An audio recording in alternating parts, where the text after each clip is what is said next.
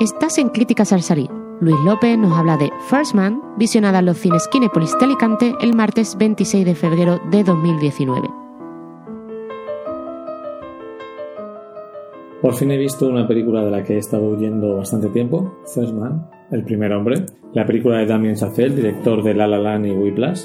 Era una cinta que no me apetecía absolutamente nada, el tráiler no me atrajo, el tema pues ya ha sido bastante tratado en películas como no exactamente la llegada a la luna como tema central, pero sí la carrera espacial, en películas como Elegidos para la Gloria. Quizá porque no me esperaba nada, me ha sorprendido gratamente. Lo primero de todo hay que decir que es una película que hay que ver en cine, porque esto en, en una tele debe ser insoportable. Pero bueno, como digo, esperaban más escenas de entrenamiento dentro de la nave, las típicas, las típicas escenas que para mí son un rollo, que son la cabina de una nave espacial vibrando, que eso, como digo en una tele, es una ventana vibrando en primer plano que, que no aporta nada. Pero sí que es cierto que gracias al trabajo de los actores, tanto Ryan Gosling, pero sobre todo Claire y Jason Clark, pues la película también tiene muchos momentos intimistas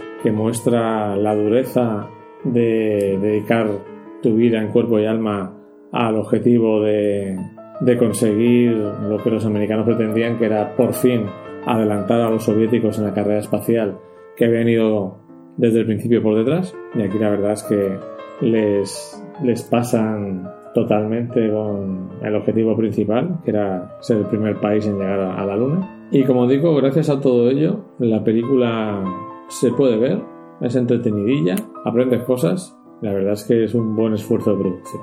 Le voy a dar un 3 a First Man.